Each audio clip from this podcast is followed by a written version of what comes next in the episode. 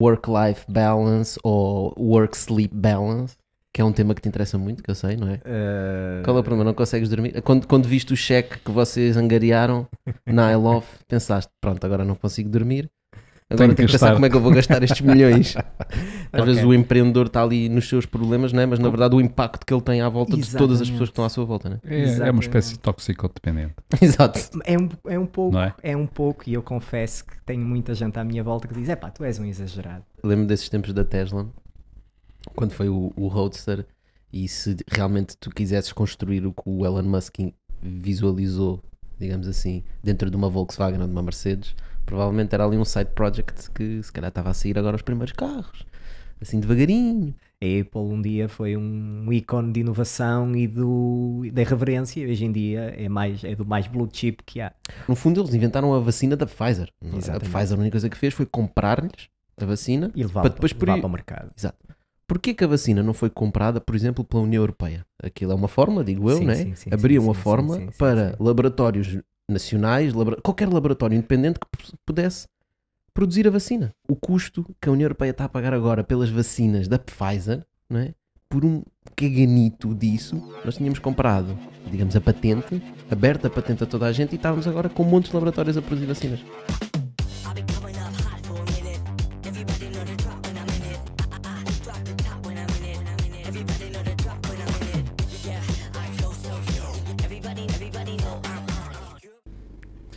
Bem-vindos ao Bitalk. Ahm, Sigam-nos no Instagram. ah, mas eu posso fazer assim. Oh, yeah. Só tem som de um lado. Um, dois, três. É normal. é, por acaso do lado esquerdo não se ouve muito bem.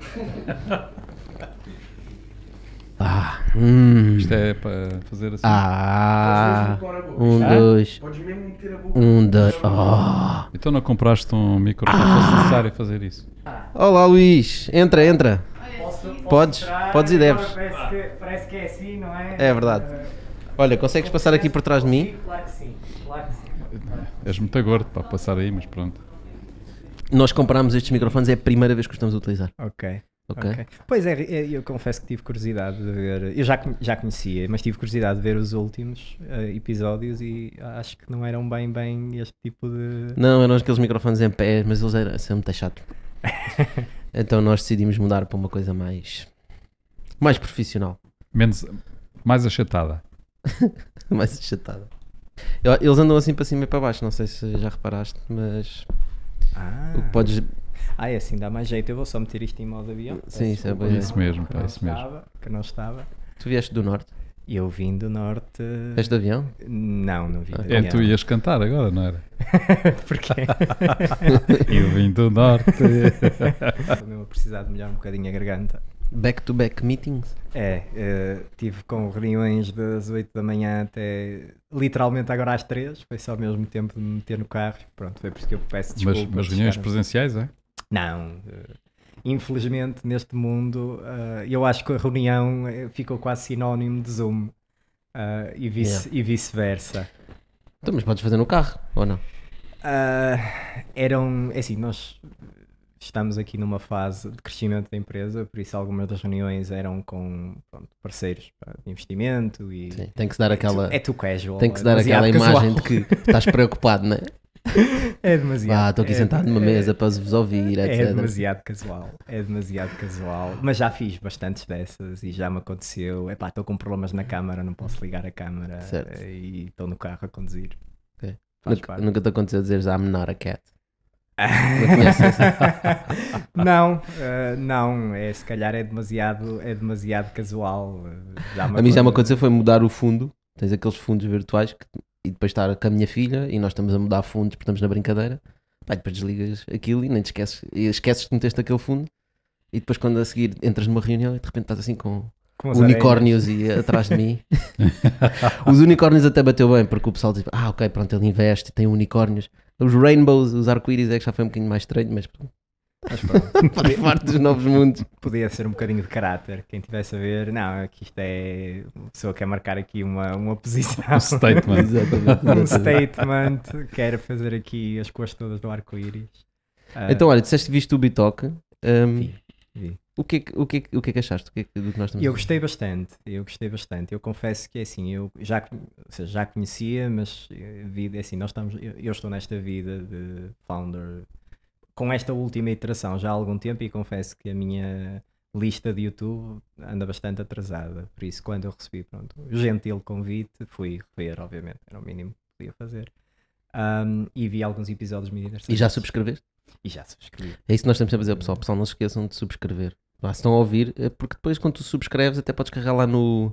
Aquilo tem um, um sinozinho no Um YouTube. sino, E claro. depois sempre que sai um, um episódio novo, vocês podem ver. Sem dúvida. Não, está tá subscrito, Fica subscritíssimo e fica na lista. Pronto, para quando for a exit, eu depois vejo-os todos. Exato. Uma vez. Sim, mas é muito esse o nosso intuito, é falarmos com o pessoal que está a fazer coisas, eh, que está a fazer coisas interessantes na área de empreendedorismo, na área de negócio, epá, coisas da vida até, Ahm, sei lá, work-life balance ou work-sleep balance, que é um tema que te interessa muito, que eu sei, não é? Eh, Qual é o problema? Não consegues dormir? Quando, quando viste o cheque que vocês angariaram na I Love, pensaste, pronto, agora não consigo dormir, agora Tenho tenho que que pensar como é que eu vou gastar estes milhões. Não, Eu confesso que tenho, eu tenho uma relação bastante controversa com o sono, ah, já desde muito pequeno. Ahm, mas sempre, pronto, às vezes ganho eu, outras vezes ganho o sono, mas, mas aqui com, com alguma cordialidade entre, entre os dois, por isso. Ah, pronto, eu sempre tive uma queda para as startups, e, por isso eu acho que privação de sono e fun- fundador às vezes são palavras Luís, que é andam que é, um o que é bocadinho- que é uma queda para as startups? Ah, excelente questão. Ahm, eu acho que. É que tu tiveste já as duas expressões. Uma que é a queda para as startups e desde que eu ando nesta vida de, de, de, empreendedor, de founder, Foi, Founder. foi a tua expressão, de founder. Ahm, eu creio que muitas vezes há, há- há estilos de vida que caem quase num- numa cultura de, de culto, não é? Que quem está fora parece, epá, este, esta malta não sabe o que é que está a dizer, pensa que está a fazer alguma coisa de especial e não está. Ahm, E são mas, os empreendedores? ah, tal, alguns, alguns eh, com razão e outros sem razão. Mas eu confesso que eu ontem estava a ler um artigo muito interessante sobre The Spouse of a Founder, ah, companheiro, companheiro de um fundador.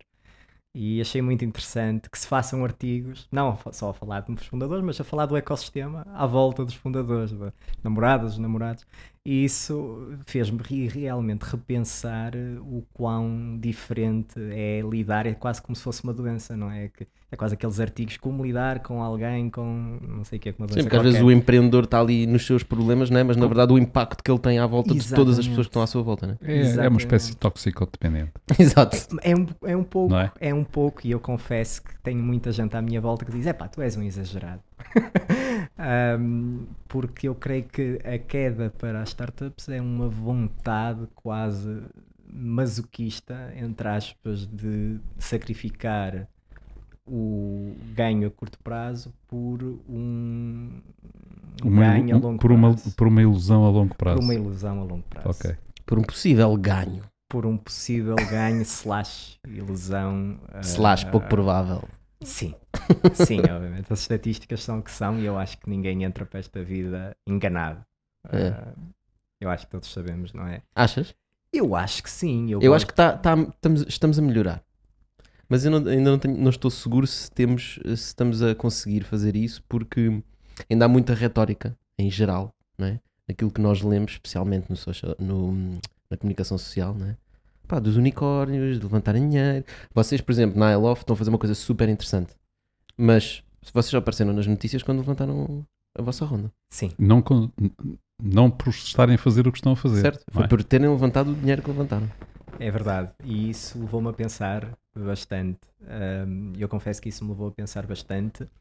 E, e mais do que levantar a ronda, nós sentimos um influxo de pessoas muito grandes, muito grande, e de pessoas e de interesse e de parceiros muito grande quando começamos a ser associados a gente que investiu na empresa e que obviamente é um milhão de vezes maior do que nós, como é o caso de alguns investidores que nós tivemos o prazer e temos o prazer de contar.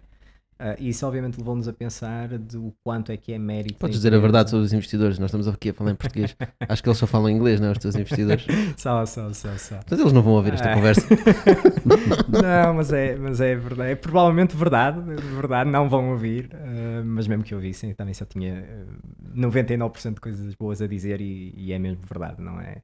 Por acaso temos tido muita sorte e vai muito, eu acho que vai muito de um, do sucesso de um projeto é ter a inteligência, mas se calhar 20% de inteligência e 80% a sorte de atrair os parceiros certos. E os parceiros de investimento são muito importantes. Quando falas de parceiros, estás a falar de parceiros de investimento, mas também há os parceiros de vida, como estavas a falar há mas bocado. parceiros de vida. Amigos, também. né? Sim. Que pais, suportem, filhos. que Se, se houvesse reuniões dos founders anónimos, tu ias, não? Muito provavelmente. Parece que isso que é capaz de ser uma boa- Eu seria um bom organizer. movimento. Eu acho que seria um organizer. desse Por acaso, eu tipo acho que isso era um movimento, vocês estão-se a rir, Ah. mas acho que seria bastante interessante. Fica aqui a ideia. Fica, pode ser, fica pode ser a que o pessoal tome a iniciativa. Sim. Não, se calhar não com, com uma conotação tão pejorativa, né? Não sei se é pejorativo. A partida até é bom, né? Porque. O, o Luís hesitou. Eu, eu gosto de pensar que os founders levam-se suficientemente pouco a sério para encarar um título desse até com algum orgulho. Uhum. Ahm, O orgulho do sacrifício, né? É, eu, eu gostava de dizer que acho que a maioria dos founders faz o que faz exclusivamente para melhorar o mundo eh, e porque quer deixar uma marca e porque quer resolver problemas.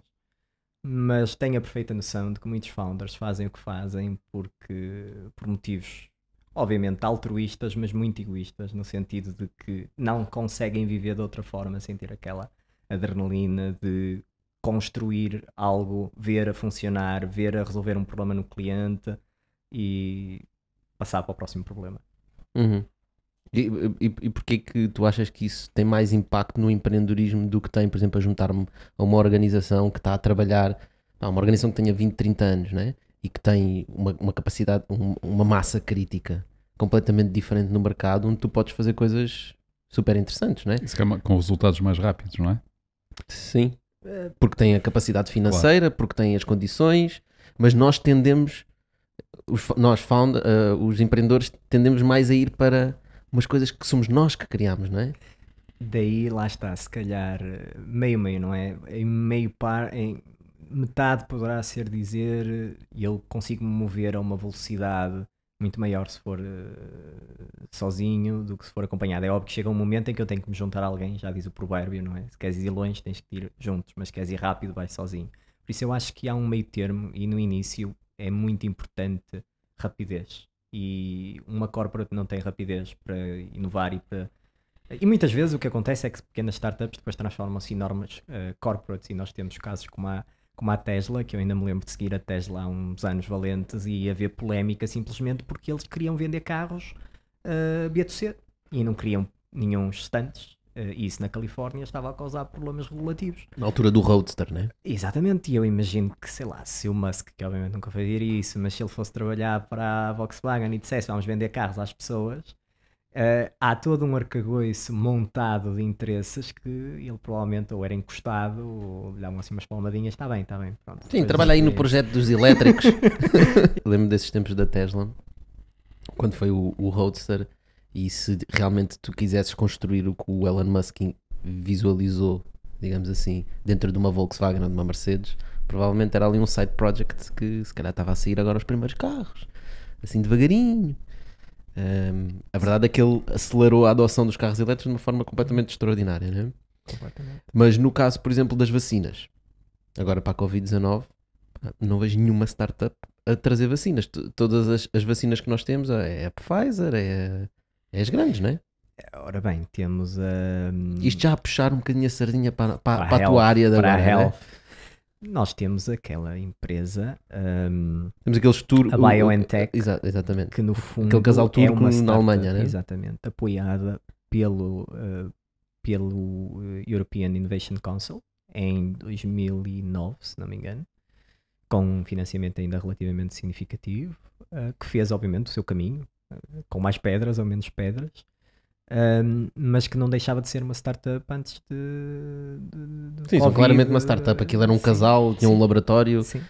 ah, mas depois venderam. É, Venderam um grande porque, porque não tinham o arcabouço para realmente implementar a mudança que era necessária no mercado, que era dar vacina a toda a gente, eh, produzir a vacina, etc. Eu creio que é um bocadinho aquela dicotomia que estávamos a falar há bocadinho, que é no início, para eles irem rápido, era importante irem sozinhos, mas para irem longe, para escalarem, para chegarem a, a todos os continentes, para poderem hoje em dia fazer realmente um impacto e salvar eh, milhões de vidas. Não sei os números ao certo da, da vacina da Pfizer, mas acho que não devo estar muito longe disso.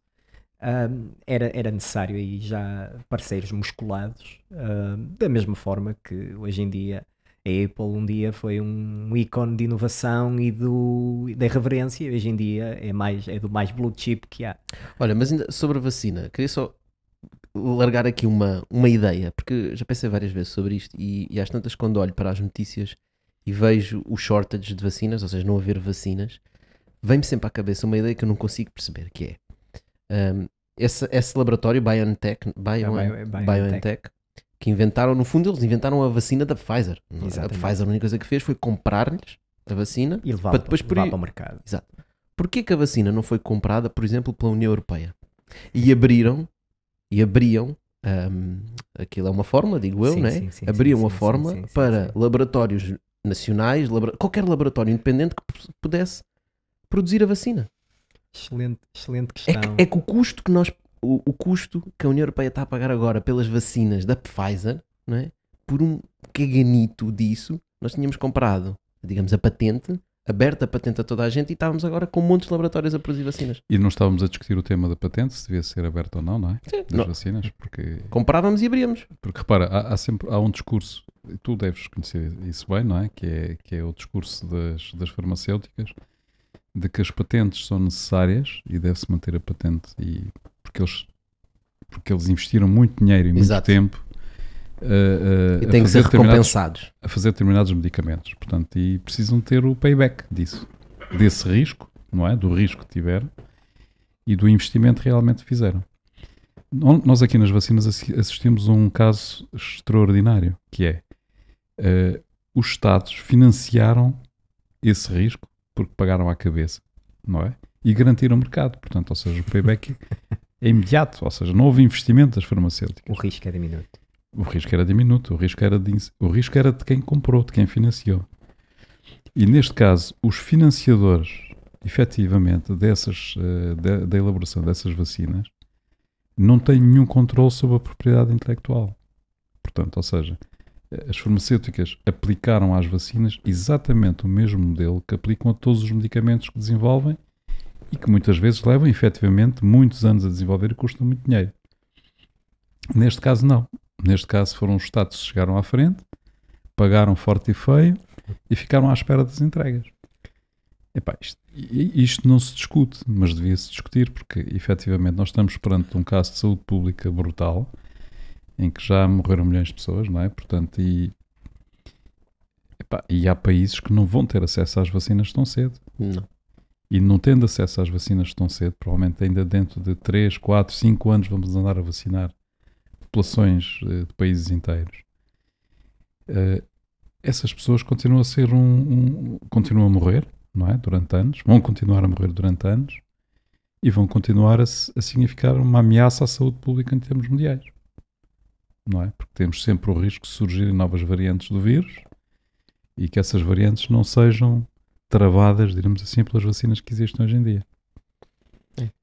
No Como fundo, é que tu olhas para isto? Que é- Não, é, é- é verdade. Em, em- em primeiro lugar, hum, a ideia de uma, um Estado comprar uma vacina foi uma ideia quase tentada de forma encoberta por o Estado que nós menos esperaríamos. Se calhar esperaríamos isso de uma China, que é a Alemanha, ponto. não é? e, os Israel? E os Estados Unidos. ok. Ah, sim, sim. Eh, seguramente se recordam daquela polémica ainda com o ex-presidente dos Estados Unidos, o Trump, que tentou na altura, colocou um pote de dinheiro muito forte em meados de março de 2020 na mesa da BioNTech para levar aquilo para os Estados Unidos com exclusividade. Uhum. Ah, e houve aqui um patriotismo, ah, obviamente aqui com o apoio do governo alemão e da, da Comissão Europeia, que lá está, financiou ah, aqui quase o risco, que já era diminuto, ahm, da implementação e depois a vacina acabou por, por ficar aqui uma vacina quase europeia, embora tenha sido pronto, depois acabada por ser negociada obviamente aqui com a Pfizer, mas, mas aqui com alguns direitos para a Comissão Europeia. Eu diria que os governos têm muito pouco. Há dois problemas. Em primeiro lugar, há um problema de opinião pública, não é? De hum, nós queremos acreditar no mercado livre queremos acreditar na iniciativa privada e depois há muito pouca confiança do governo em si próprio. E eu acho que há muito pouca confiança dos governos em executar, em- na, na sua capacidade de executar. E eu acho que é muito mais confortável para qualquer governo ficar do ponto de vista, quer dizer, olhar para o relógio e dizer, "Ei, estes malandros não nos entregam as vacinas, Hum, trabalhem. do que exatamente do que seria eh, ter o povo a bater à porta do governo então eh, as vacinas onde é que estão é, isso é muito impopular eh, por isso eu acho que muito dificilmente tenha passado pela cabeça da maioria dos nossos políticos ficar com tamanha responsabilidade exatamente porque se calhar falta confiança na, na máquina estatal para organizar um rollout hum, a, este, a, este, a este nível. Então, já nos entregaram as vacinas e temos dificuldade em dá-las. Exatamente. Mas aqui eu estava a dizer, não era tanto o Estado produzir, né? era, era a União Europeia, neste caso estava a pensar, comprar para libertar a patente, para abrir as patentes, né? para, qualquer, para qualquer laboratório poder produzir. E depois encontrar um sistema centralizado na União Europeia de algum controle, seguramente se consegue encontrar alguém que possa controlar isso, ah, mesmo quando não se controla. Agora houve um problema qualquer que as tampas, não sei do que, da vacina, há problemas na mesma, não é? Só que está tudo concentrado num só. Só um é que está a ganhar. E depois as vacinas dos outros não servem para nada. A vacina russa, aquilo é transforma-te em zombie e a vacina chinesa transforma-te em Godzilla. né? Eu acho que ainda vão comprar tanto a vacina russa como a vacina chinesa. Vão precisar dela, né? Uhum. Eu também não tenho dúvidas, e eu lembro-me, num dos nossos advisors, hum, ele teve no início hum, da pandemia, no, pronto, é britânico e teve no, no cabinet do, do, do Boris Johnson a coordenar um bocadinho a, a resposta hum, ao- ao- à vacina. E, e uma das coisas que pronto, nós continuamos, obviamente, a falar com ele, perdemos-lo durante alguns meses, porque, obviamente, teve mais para, para o dark side do, do, do, eh, do que connosco, mas, ehm, mas uma das coisas que estava clara desde o início era que seria necessário não uma vacina, mas múltiplas vacinas, e daí que o plano que a maioria dos governos, inclusive a Comissão Europeia, ehm, aplicou, foi de exatamente não fazer um acordo de exclusividade ou não comprar uma vacina em específico, mas sim abrir o que é o mercado e dizer, ok, eu tenho aqui 500 milhões de consumidores, todos eles vão querer uma vacina, e eu agora vou comprar eh, ao melhor preço, dependendo, ou entre estas opções que eu tenho, entre a Astra, entre a Johnson Johnson, entre... Provavelmente por motivos políticos, algumas vacinas ficaram fora dessa pool, da mesma forma que em alguns concursos públicos, algumas empresas com ligações a países menos aceitáveis pela opinião pública ficam fora da pool. Ah, mas sem dúvida, para terminar o trabalho e para realmente vacinar toda a gente, principalmente se nos apercebemos que é uma opção real ainda hoje, que a imunidade das vacinas não é duradoura e que dura X meses ou um ano, como é o caso de, de algumas vacinas, ah, vai ser seguramente necessário várias vacinas e várias Até porque, repara, até, numa, até num- numa ótica de redução de risco, né? porque estas vacinas foram feitas muito rápido, nós não tivemos os testes que tivemos, portanto, numa ótica de redução de risco, o que faz sentido é agarrar em todas elas e distribuir pela população, porque se alguma tiver um problema, né? ao menos só uma parte da população é que foi vacinada com essa, com essa vacina, né? Sim, como o caso da verdade- na AstraZeneca verdade- agora. No caso da AstraZeneca, se, houvesse, se tivesse havido a opção de optar por ela em exclusivo, havia um grande problema, Estamos é? agora a, a suspender a vacinação Exatamente. toda, né? E, e isso, isso por acaso faz-me lembrar um pouco I Love. Uh, não sei porquê, não sei se puxaste isto de propósito para puxar a brasa à tua sardinha. Uh, epá, mas eu, eu tenho super curiosidade sobre as bases e a razão do porquê que vocês estão a fazer o, o que estão a fazer. Uh, Explica-nos só um bocadinho o que é que é e qual é que é a, a missão. Não, Basicamente, nos últimos hum, séculos, seguramente décadas, mas talvez séculos, eh, há uma ideia, ou houve uma ideia áurea de que um medicamento vai funcionar para toda a gente. Um sapato não funciona, um- uma roupa, uma t-shirt não funciona, eh, mas, mas o medicamento havia de funcionar. Nem os shampoos, né? Exatamente, exatamente, um creme não funciona, mas de alguma forma um, sei lá, um Benderon funcionava igual para toda a gente e não ia haver problema absolutamente nenhum. Uh, os matemáticos chamam isto, não é um erro de aproximação, não é uma simplificação da aproximação, pronto, toma-se que há aqui um, uh, uma, uma, parte heter, uh, homogénea quando não existe. Mas infelizmente, hoje em dia o que, se, o que se percebeu é que todas aquelas doenças que realmente tinham um comportamento homogéneo na grande parte da população estão resolvidas, ou estão muito bem encaminhadas. E o que é que sobraram? Doenças muito heterogéneas nos quais uh, o paciente reage de muito forma diferente à mesma doença. O que, o que é que chamas de doenças heterogéneas e homogéneas? Homogénea é uma constipação, não o Covid, porque o Covid é super heterogéneo. Uh, ou seja, hoje em dia, cada vez mais, e a partir do momento em que se vai mais a fundo, cada vez se percebe que as doenças são muito mais heterogéneas do que homogéneas e a mesma doença. E temos o caso do Covid, claramente. Mas continuas a descrever o que é que é homogéneo e heterogéneo. Homogéneo é uma doença que tendencialmente tende a ter eh, os mesmos sintomas num, em qualquer paciente e no qual tendencialmente o mesmo tratamento funciona para toda a gente. Uhum. Um, podemos fazer aqui uma aproximação quase ao, Benuron, não é? Grande parte da população é positivamente sensível ao paracetamol. Não é? Eu usei aqui um nome de marca, uma borla, mas não me importa. Uh, basicamente, reagimos aqui muito positivamente ao mesmo medicamento.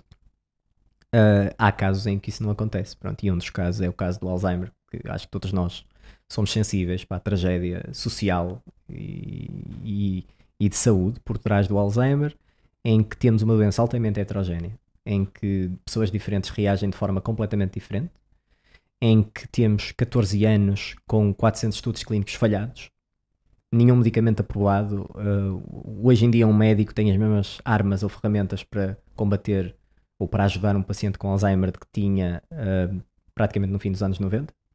E felizmente não há muitas doenças que, que, se possa, que possam dizer isto, ou que se possam, entre aspas, gabar de continuar a ter este impacto. Uh, e grande parte disto foi porque durante muitos anos uh, se ignorou de que, infelizmente, é uma doença super heterogénea, é uma doença em que o mesmo medicamento funciona no paciente A e no paciente B não funciona e no paciente C tem um efeito terrível. Um, e se nós testarmos o medicamento na população geral, não é? Ou abrigo do que é a ideia do de desenvolvimento de novos medicamentos, não é? Nós testamos numa população mais pequena, vamos crescendo, vamos crescendo e depois vemos o resultado. Se nós test... Os resultados são completamente é, diferentes. É, é? é, ruído, no fundo é ruído e, e, cai um bocadinho no placebo, não é? Ou seja, no sentido em que uh, se eu testar uh, se eu testar uma camisola que é tamanho S em pessoas de tamanho S, eu vou ter uma taxa de fit enorme, não é? Mas se eu testar uma camisola, ou se fizer um teste de mercado uma camisola de tamanho S, em pessoas que são do XS ou XL, se calhar vou ter uma taxa de rejeição enorme e vou dizer, esta camisola não serve. Mas a verdade é que ela servia, só que só servia para as pessoas S. Uhum. Um, e isso aqui é o grande problema que a I Love vem resolver, que é, uh, há muitos medicamentos que possivelmente já terão sido eficazes para muitas doenças, inclusive para o Alzheimer, e há uma corrente de pensamento cada vez mais forte de que nós já descobrimos um tratamento eficaz para o Alzheimer, mas testámos na população errada. E não ia resolver toda, toda a gente, não ia resolver, não ia tratar 100% da população, mas se calhar ia tratar 30% dos doentes. E as pessoas que iam tratar iam realmente hoje viver muito melhor que aquilo Muito melhor, muito melhor. Isso, isso, isso, também, isso também é um problema do capitalismo, digamos assim, não é? Porque eu, como uma farmacêutica grande, uh, repara, é, para mim é muito mais fácil fazer um medicamento que dê para muitos, não é? Do que estar a tratar uma doença que é heterogénea, como tu Exatamente. dizes, e que é preciso estar a investir muito mais em RD. E... Se calhar é, o problema é mais ao nível de toda, todo o sistema que existe em termos de aprovação de medicamento, não é? Também. Que, que acaba por, eh, por. Ou seja, são duas coisas, não é? é? Uma é a abordagem que estás a dizer, que é uma farmacêutica que está a desenvolver e vai testar numa população genérica, não é? Não consegue, testar, não consegue escolher em quem é que deve testar. É a mesma coisa que tu estavas a dar o exemplo da camisola.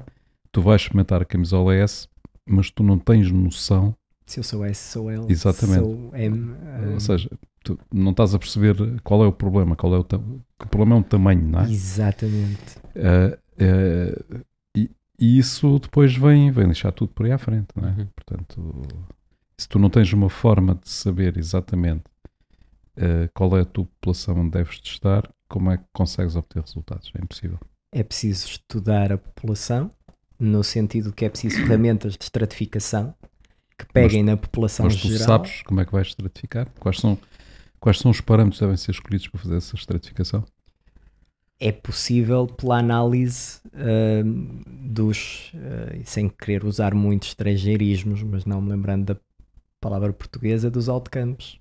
Ah, os, estados os estudos clínicos têm várias fases, não é? Fase 1, fase 2, fase 3, e é muito fácil numa fase 2, com 200 ou 300 pessoas, ver já pacientes que são super respondents, respondem fantasticamente ao, ao medicamento, e outros que não. E muitas vezes não se percebe porquê e atribui-se isso ao random e não se consegue bem Mas a perceber. população que responde bem a esse medica- ao medicamento A não é a mesma população que vai responder da mesma forma ao medicamento D. Exatamente.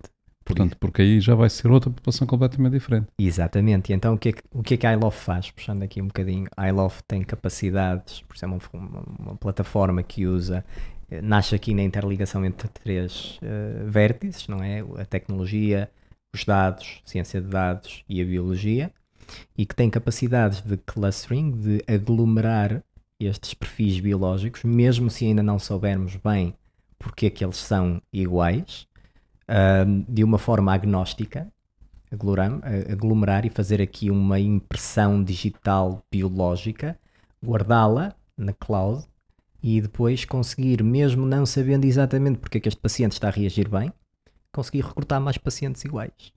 Com o mesmo perfil biológico, independentemente se é pela proteína A, o péptido B ou o exossoma C, mas de uma forma agnóstica, conseguir agrupar estes pacientes No fundo, tu- o que tu fazes é, eh, o que vocês fazem é pegar num conjunto de pessoas que reagem de determinada forma ao medicamento, a um medicamento qualquer, não é? E veem o que é que eles têm em comum. Exa- o, o denominador comum, eh, obviamente usando um sinal extraído de, eh, da integração entre eh, dados clínicos, idades e dados biológicos extraídos de amostras biológicas. Mas eh, como é que tu sabes o que procurar? Porque há milhões de coisas que podem ser procuradas, não é? No fundo é, é, é o, denominador comum, ou seja, daí que é uma, é uma abordagem de Big Data, no sentido em que nós necessitamos de um set de training, não é? Eu Mas para posso- isso precisas de uma quantidade gigantesca de dados. Uh, depende exatamente se nós estivermos a olhar, uh, ou seja, obviamente a, a- a quantidade de dados para treinar um modelo de, de AI pode ser, sempre, pode ser sempre maior, mas o que nós descobrimos é que se nós soubermos um set de features, que obviamente faz parte da nossa IP, foi um bocadinho o porquê de haver 5 anos de R&D, de pesquisa e desenvolvimento prévia, se nós tivermos um set fixo de features que nós já, já sabemos à partida que estão correlacionados com determinadas características biológicas que são depois se refletem em características clínicas. Eh, Se nós soubermos essas mais ou menos 100 features, depois nós conseguimos ter perfis biológicos muito semelhantes só por variações dessas 100 features. E o que nós percebemos é que com datasets de 500, 600 pessoas, nós conseguimos ter já uma impressão digital bastante representativa do que é uma forma de um paciente reagir a uma doença ou uma forma de um paciente reagir a um medicamento. Mas, mas repara, aí o grau de dificuldade, eh, eu, eu preciso para tentar perceber melhor, não é? Portanto, aí o grau de dificuldade que tu tens é e definir quais são as features, e elas podem ser imensas. Portanto, então tens que selecionar quais são, tens que ter, cli- tens que ter eh, pacientes a quem foi identificada aquela doença E dados muito bem Não é? caracterizados. muito bem caracterizados e com essas features definidas. Ou seja, tens que ter esses dados dessas pessoas. Recolhidas, né? Tens que recolhidas. E mais, tu tens de ter o cruzamento de saber que aquela pessoa tem aquela idade, é, é de sexo tal, etc, etc, etc. E muitas vezes vais, vai- vais entrar em dados clínicos, Certo. não é? Que certo. muitas vezes não tens acesso, ninguém te dá.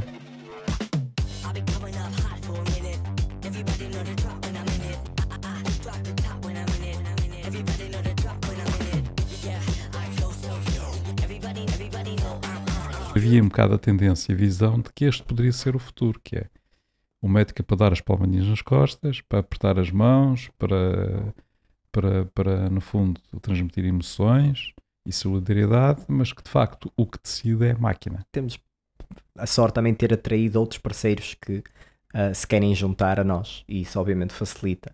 Ah, felizmente ah, não temos até hoje tido grandes ah, Até rejeitaram investidores. Eles até rejeitam investidores. Hum. Barriga cheia. Não, ah, ou Ok, seja, então, o então não, é não, tem super só, não tem só uma fila à porta, como tem um caixote lixo. cheio. Exatamente. Hum. Eu digo nós, europeus. É um entrave ao, nosso, ao desenvolvimento deste tipo de, de tecnologia, porque na verdade vocês estão a recolher dados que são altamente regulados. Em Portugal, em, na Europa em geral, são altamente regulados, mas depois tens países onde não são tão regulados e a verdade é que tu vês coisas a avançar de uma forma incrível.